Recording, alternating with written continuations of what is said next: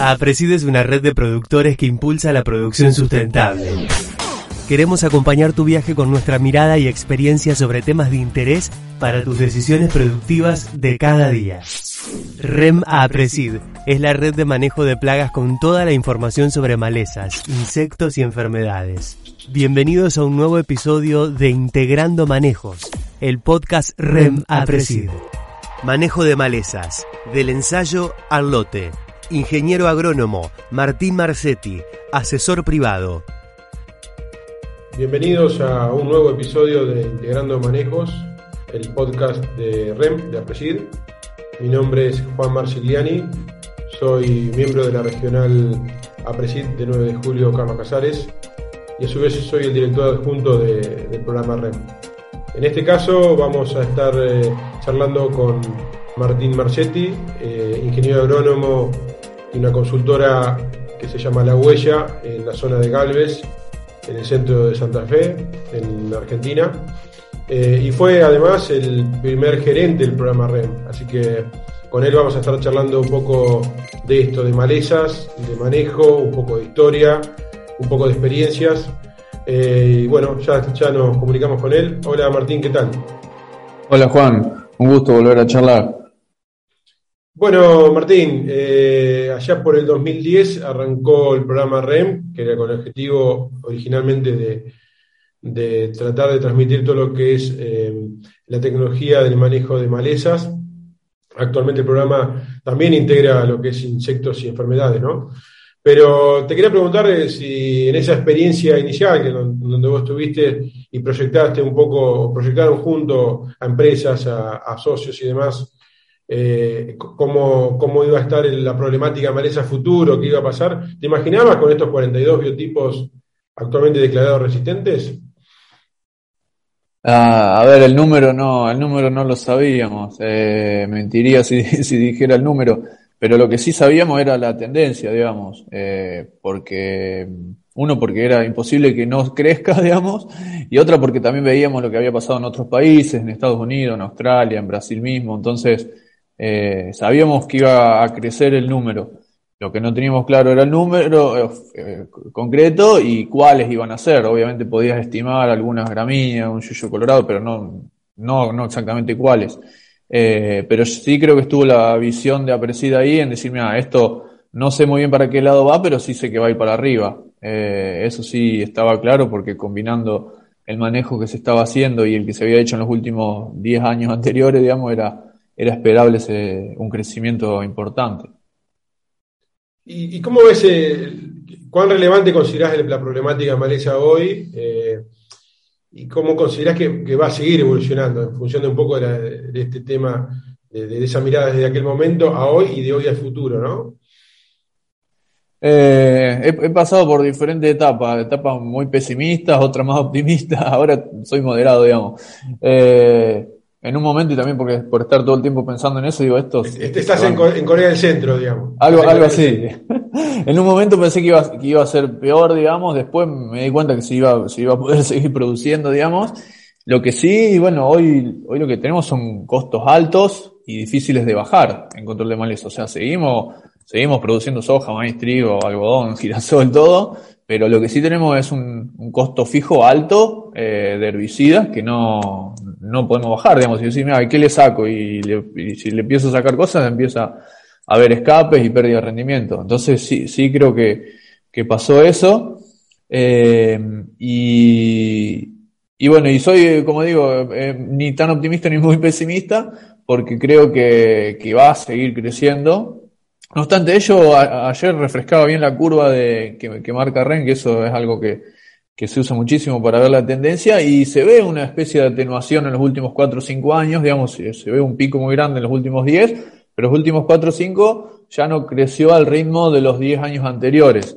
Eh, ojalá, ojalá se mantenga esta tendencia de, de, menos biotipos resistentes por año. Yo creo que también eso es algo que se da porque, bueno, incorporamos muchos herbicidas que no se usaban antes, digamos, eh, por necesidad, no, no, no mucho por proactividad, sino por, por necesidad, incorporamos residuales de varios, de varios sitios de acción, incorporamos quemantes, incorporamos eh, más hormonales, entonces como que eh, quizás eso haga de que, de que por necesidad bajemos un poco la presión de selección de, de, un, de uno o dos herbicidas como había pasado antes. Eh, entonces creo que van a seguir creciendo, pero no al ritmo de, de, los, de los años 2000, digamos, que fue, sí, muy vertiginoso ese incremento.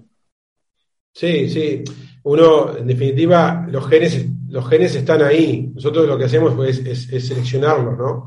De alguna manera. Si tratáramos de, con, una, con un manejo demasiado simplificado, esa, velocidad de, selección fue más rápida, por lo que vos planteás, y, parecería que como con, lo, con, la nueva incorporación de modo de acción, más mezclas y demás, esa otra, esa tendencia va a ir cambiando. Lo que es inexorable es que, de alguna manera u otra vamos seleccionando genes resistentes, ¿no? Es un, me, parece que es así, y es inevitable porque es parte de, la biología en la que, tenemos que gestionar, ¿no?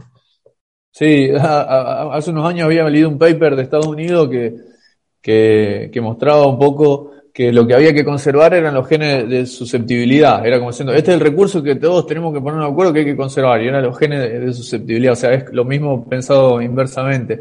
Eh, y bueno, eh, un, poco, un poco es eso, es decir, cómo hacemos para, para que podamos seguir maleza, teniendo malezas susceptibles a los herbicidas más, más, más utilizados. Se hace con un manejo un poco más, un poco no, sino bastante más integrado del que, del que hacemos actualmente. Eh, pero la mirada un poco optimista que tengo es, decir, aún, aún, aún con lo que hacemos que es muy mejorable, podemos seguir produciendo. Entonces, no es que esto se desmadró todo y tenemos campos abandonados. O sea, no, esto por, por el momento no pasó y, y creo que no va a pasar, salvo, salvo en algunos casos muy, muy, muy, particulares. Pero eh, de ese punto de vista creo que se va a seguir. Lo que digo es que sí, con, un, con costos, con costos altos y lo que más me preocupa por ahí es eh, la vuelta a la labranza como herramienta de control en, muchos, en muchas situaciones injustificadas desde mi punto de vista porque eh, creo que se podría solucionar de otra manera y bueno, el productor recurre a esa herramienta eh, histórica que tiene, que tiene el galpón o por ahí para, para solucionar ese problema. Eso por ahí es lo que más me, me alarma de, de ver que se haya manoteado otra vez eso muy, muy fuertemente. Bueno, ahí me das pie porque pensaba preguntarte algo, algo parecido. En, definitiva, si, si, vos ves que el sector, obviamente los productores o los que toman decisiones a, nivel de campo, eh, son conscientes un poco de la situación y, cómo ves que, cuáles serían las herramientas concretas que deberíamos pensar y cuáles no deberíamos caer. Un poco sería esa, ¿no? La de simplificar, otra vez volver a simplificar, pero de una manera más negativa todavía, que es afectando también el recurso suelo. Eh, entonces, bueno, un poco eso, ¿no? ¿Cómo lo ves? Eh, a ver, sobre si son conscientes, yo creo que el productor tampoco uno le puede exigir de que, de que se levante todas las mañanas pensando en cómo conservar los genes de susceptibilidad de maleza, porque al mismo, al mismo tiempo tiene que, tiene que calzar un forward porque, porque está bajando el trigo, o, comprar la uria no tan cara, renegociar el alquiler, eh, eh, que el empleado no se vaya, o sea, tiene que hacer un montón de cosas y entonces la maleza es un punto más dentro de su sistema de producción, no, no le podemos pretender de que, de que, viva preocupado por eso. Eh, entonces, un poco lo que hace el productor es, es consciente de lo que pasó porque, porque la cuenta de, que tiene que pagar por herbicida es mucho más alta de la, de la que, tiene que, tiene que pagar hace 15 años. Eh, pero bueno, creo que hoy ya lo que pasa es que el productor ya hoy no se sorprende por una resistencia nueva, porque es como, es como nos pasó con, con, los asaltos. Antes decía, che, le robaron a Jorgito, hoy le robaron a uno más, ni, ni te preocupás porque ya sabes que roban todos los días. Entonces algo parecido pasa con malezas. Lo que sí tiene que hacer es, bueno, es, eh, o, se ve obligado es aprender rápidamente cómo, cómo manejar eh, ese problema nuevo. Y, y un poco lo que me preocupa es lo que decía antes de, de la vuelta a la, al control mecánico indiscriminado en algunos casos, de productores que, que este tipo hizo esto, nunca probó una vicia y sin embargo lo que primero que se hizo es se compró un, una rastra, digamos así. Eh, ¿cómo, se vuelve a, esa, a esas prácticas? Muy rápidamente. Eso creo que es una autocrítica que habría que hacer. A lo mejor falta insistir más. Apreciarlo hace muchísimo con, con esa mirada del sistema, pero, pero uno se ve que se vuelve más rápido a eso que a probar otra, otras tecnologías que uno las ve como más, bueno, no las ve, digamos, sabe que son mucho más sustentables. Eh, así que eso es un poco lo que no veo como negativo de este tema de, de malezas, de que cómo afecta al sistema total del hecho de volver a eso, a mover suelos o a, o a pasar herramientas por esta causa. Y con ese foco, Martín, ahí en la zona tuya, ¿cómo está el tema de cultivos de cobertura? Acá en mi zona, 9 de julio, con los Casares, eh, si bien hay pruebas, eh, todavía es marginal, digamos, de alguna manera. O sea, no es una cosa que tenga eh, una participación significativa. Si sí hay uso algunos productores que, han, que prendido, lo están tomando como sistema, otros lo están probando, pero no es que se masificó. ¿Cómo, cómo está allá en tu zona? No, muy parecido.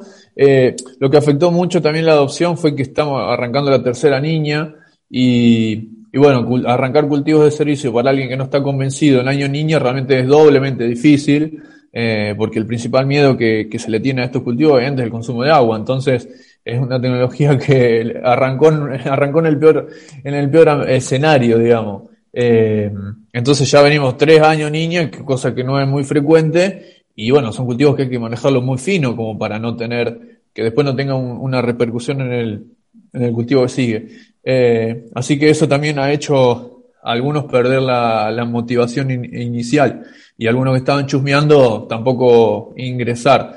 Eh, yo creo que hay que seguir insistiendo y que cuando se revierta un poco esto de la falta de agua de todos los veranos, eh, podría, podría crecer un poco.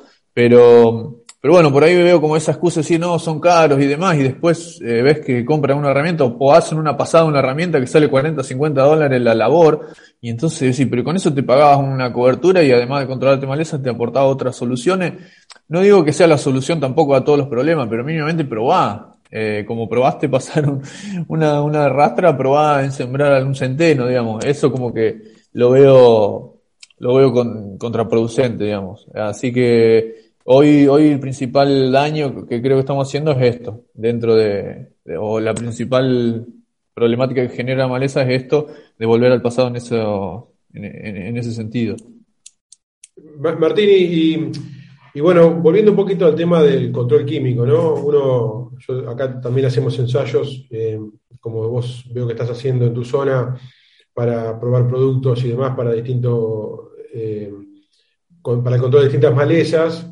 Eh, y, muchas veces lo que vemos es que cuando lo que evaluamos a nivel de ensayo, después en la, en la práctica o a nivel de dinámica de campo, hay una brecha bastante grande entre la, eficacia que pudimos medir de un lado y del otro. ¿no?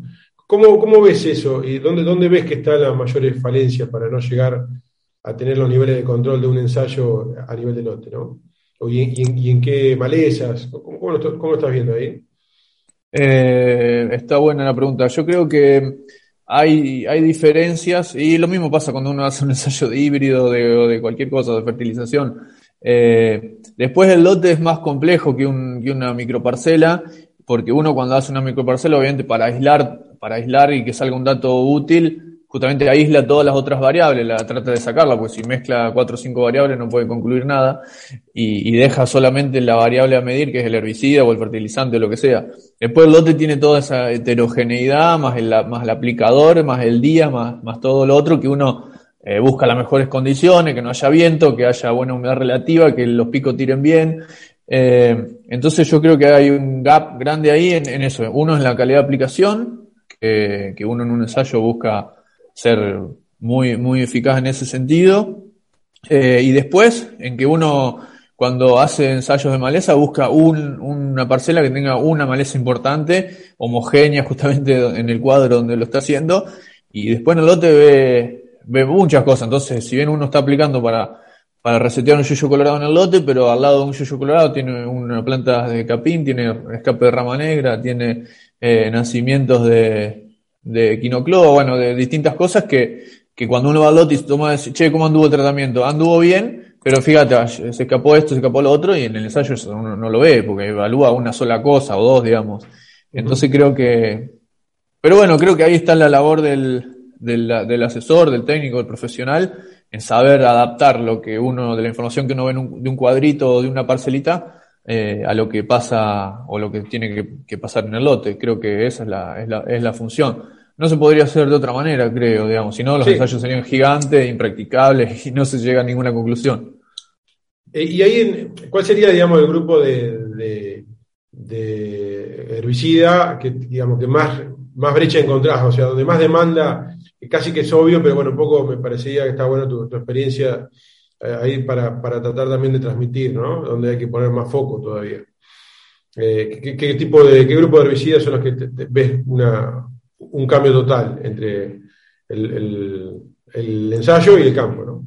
Claro, entiendo. Bueno, ahí hay, hay, dos, creo que hay dos grupos. Uno son los residuales, pero desde el punto de vista de lo que mayor más cambia es la, la incorporación. Uno cuando hace un ensayo busca decir, bueno, va a llover el domingo, entonces lo aplico el viernes, digamos, porque sé que va a llover. Si no dan pronóstico por 15 días, ni aplico el ensayo, digamos. Eso, en el campo a veces eso se puede hacer, uno trata de hacerlo, pero a veces no se puede porque sabemos cómo son los tiempos, sobre todo en empresas grandes. Y, se largaron a sembrar y hay que, hay que aplicar el residual por más que no, haya pronóstico de lluvia. Eh, entonces ahí hay una, ahí hay una brecha que sabemos que con los residuales la clave es la incorporación. De hecho, depende, creo, más de la incorporación que del activo en, muchas en muchas veces. Eh, y después donde se ve otra brecha importante es en todos los herbicidas emergentes quemantes, digamos, que son muy sensibles a calidad de aplicación, eh, justamente por esto, por la calidad de aplicación. Entonces, un paraquat, uno ve un control excelente en un ensayo y después a lo mejor lo hizo a campo y anduvo, pero no como hubiera esperado, un fomesafen pasa parecido, o sea, digamos, los herbicidas que son muy sensibles a calidad de aplicación, eh, hay una brecha. Obviamente se pueden lograr excelentes controles a campo también, pero ajustando todo lo que uno ajusta en un, en un ensayo que a veces con la máquina no, no se hace del, todo bien. Creo que esos son los dos grupos más, donde más distancia hay.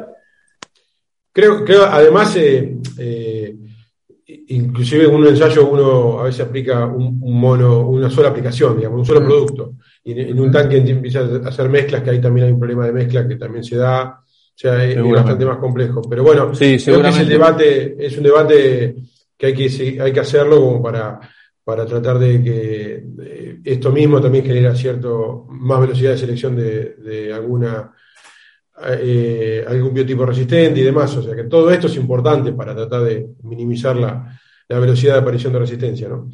Sí, tal cual, porque si hay interacción negativa entre herbicidas, eh, después al final termina actuando menor dosis de la, de la que debería estar trabajando y estamos seleccionando de alguna manera por subdosis, digamos. Así que eso es así. Y uno en un ensayo trata de separar eso, entonces hace un reseteo bien, por ejemplo, y cuando está todo bien, bien seco, digamos, hace, hace, la aplicación siguiente y a veces en el lote se mezcla todo por una cuestión operativa, cosa que, que hace después esas problemáticas de caldo o aplicar con cobertura verde, bueno, todas esas cosas que, que bajan la eficacia final. Che, Martín, y bueno, cambiando un poquito, volviendo un poquito a este tema de las resistencias, ¿cómo ves eh, la situación de enfermedades e insectos? ¿Cómo, cómo ves que vas de a poquito van apareciendo resistencias, eh, van detectándose problemas de control de enfermedades y demás. ¿Cómo lo ves vos en, tu zona y, lo que percibís?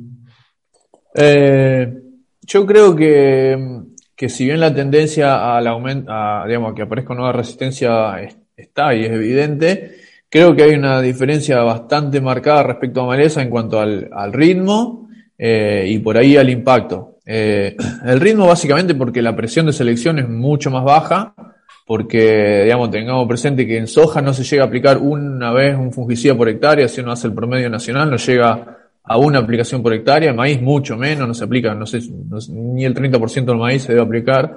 Eh, entonces ahí tenemos presiones de, del fungicida muy, muy bajas. Obviamente la mayor presión está en cebada, y en trigo dentro de, de, los grandes cultivos. Después tenemos particularidades como papa, maní, arroz, digamos, pero, pero de los grandes cultivos, eh, la mayor presión creo que está en cebada y después le sigue trigo. Y bueno, y ahí justamente vemos donde están los mayores casos de resistencia por presión de selección. Pero a su vez creo que tenemos una ayuda importante que es la genética, que no tenemos con maleza. Entonces hoy estamos, me parece, desde mi punto de vista, soslayando esa, esa herramienta que tenemos a mano porque total la fungicida funciona, entonces no me interesa mucho si tiene un buen perfil sanitario, ¿no? En general, digo. Eh, así que por eso, eh, si bien creo que se va a incrementar, pero creo que el impacto no es tan grande y tenemos otras herramientas como la, el perfil sanitario de las variedades por, por manotear, digamos. Eh, deberíamos hacerlo ahora, ya no esperar a que se quiebren todos los fungicidas. Pero, pero bueno, creo que tiene esa, esa ventaja. Y por otro lado, en, bueno, quizá en tu zona en el sur de Buenos Aires sí es grande, pero del centro para arriba tampoco es tan grande la pérdida de rendimiento por enfermedades. Esto no quiere decir que no tengamos que fungicida, ni mucho menos. Pero si yo me falló el, herbicida con yuyo colorado, no puedo ni cosechar el manchón, y en cambio con enfermedades, eh, yo no le hice un fungicida maíz y no voy a perder el 50% del rendimiento. Eh, vuelvo a repetir, no es que no hay que hacerlo si, si, si llega al umbral, pero el impacto en rendimiento no es tan grande y no es acumulativo como pasa con maleza, que si este año fallo, el año que viene fallo, tengo un problemón que después es difícil retroceder. Con maleza, con enfermedades, es como que tengo la, revancha todos los años en la mayoría de, las enfermedades, digamos, salvo algunas que se acumulan en rastro, más, pero eh, tiene otra dinámica, me parece. Entonces, eh, si bien hay que cuidarlos, obviamente, ni, que no se entienda lo contrario, pero me parece que el impacto no es tan grande como, como la resistencia a herbicidas en maleza. Perfecto. Y sí, en insectos pasa un poco lo mismo.